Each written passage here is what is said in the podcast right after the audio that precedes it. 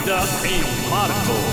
Há pessoas a queixar-se que de ano para ano o Natal parece que começa mais cedo, sobretudo ao nível das decorações nas lojas. E é verdade, eu acho que este ano, não sei se repararam nisso, mas no início de novembro já havia lojas com decorações natalícias. Eu acho até que no fim de outubro já havia lojas com decorações natalícias. Qualquer dia em setembro Já, já começa a ver, montado. já começa a ver. E eu começo a perceber o que se passa e percebi ontem ao despender algumas horas do meu tempo para montar a árvore de Natal lá de casa. Eh, Para a trabalheira que dá, é bom que aquilo esteja montado o máximo de tempo possível e não apenas um mísero mês.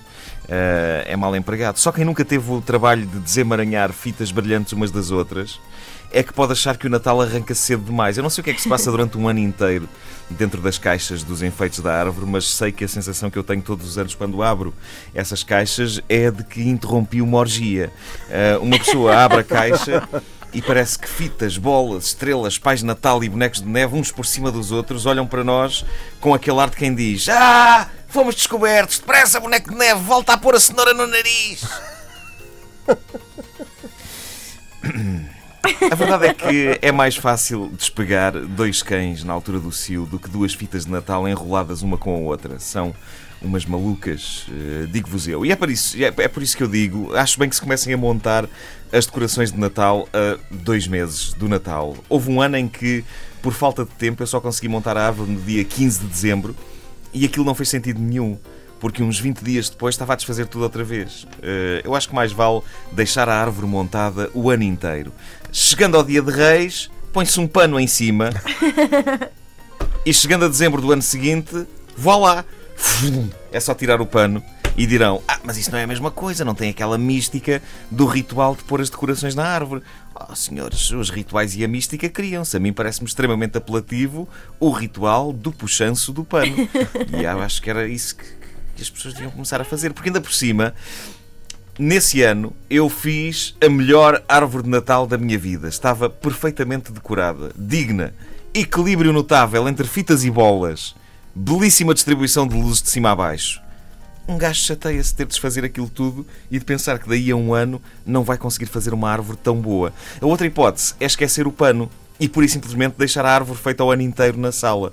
A família de um colega meu de escola fez quase isso. Eles eram demasiado indolentes para se darem ao trabalho de desmontar a árvore. E por isso, em abril, a árvore de Natal continuava alegremente montada na sala e com as luzes ligadas, com as luzes a pescar.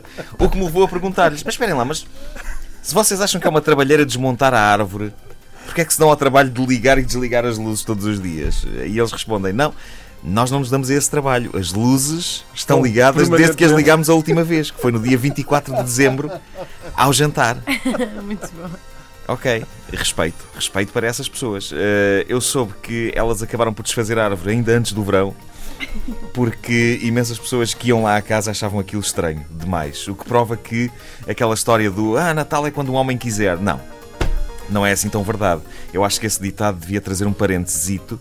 Natal é quando um homem quiser, desde que se situe, vá lá, entre novembro e o dia 6 de janeiro. Depois disso é parvo. Há pessoas que são de uma extrema eficácia na maneira como lidam com o Natal e a respectiva árvore. Eu em tempos vivi num bairro em que no dia 25 ao fim da tarde, um vizinho meu já tinha no lixo não só os embrulhos, mas o pinheiro também. Era espetacular. No dia 25. Dia 25 ao fim da tarde, às 7 da tarde já estava tudo arrumado. Eh, embrulhos e o pinheiro. Vai tudo para a lareira. Tipo, tipo aquele vizinho do- dos Simpsons, não é? Que tem tudo, que deixa tudo sempre impecável. E eu já, eu já contei aqui o ano passado que de há uns tempos para cá resolvi abandonar os pinheiros reais e optar por um bom pinheiro artificial.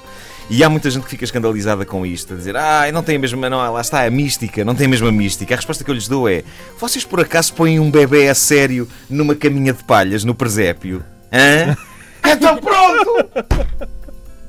Eu gosto de montar a minha árvore artificial ramo a ramo porque uma pessoa sente-se como um autêntico Deus. Sobretudo agora, passados estes anos em que eu já a sei montar sem olhar para o folheto de instruções. Deus também não tinha folhetos de instruções quando criou o primeiro pinheiro. Foi improvisando. Agora se calhar ponho um raminho aqui. Agora ponho um ali. E aí está um pinheiro, todo bonito. Eu não tenho nada contra os folhetos de instruções, mas neste caso específico, o folheto de instruções da construção do pinheiro fazia-me parecer e sentir um mero estagiário de Nosso Senhor. Sem o folheto, não. Sem o folheto, eu sou o todo-poderoso. Tanto posso criar um pinheiro no canto da sala, como, se me apetecer, posso criar uma laranjeira no outro canto. Só que não me apetece. É só isso. Não me apetece. Se me apetecesse, eu criava. Não me apetece. Desde que eu tenho um pinheiro artificial, nunca mais me envolvi nessa grande e espetacular tradição desta época de paz e amor, que é a vontade de arrancar os olhos à pessoa que deitou primeiras mãos ao melhor pinheiro.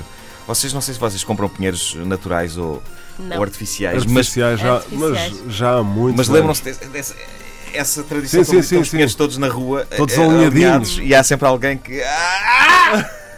E depois já zaragata. Ahm, encontrar um pinheiro decente é um drama porque os pinheiros decentes são raros, porque a maioria tem formatos Sim, esquisitos. estão tombados Ou são lado. muito largos, ou são muito pontiagudos, ou são tortos. Os- Depois há uns que são pontiagudos em baixo e são largos em cima. E eu lembro-me de ficar mentalmente drenado no dia de comprar o pinheiro, nos tempos em que comprava pinheiros reais. Agora tudo isso acabou. Pronto, é verdade que uma árvore artificial não tem o mítico aroma a pinho, mas nada que umas borrifadelas do produto que usamos nas sanitas não resolva.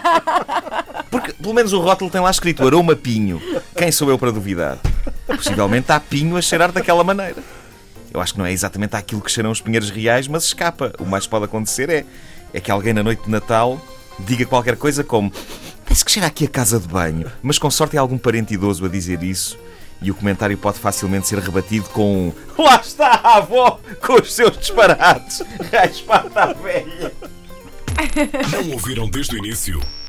Querem ouvir outra vez? Ouçam esta rubrica em podcast antena3.rtp.pt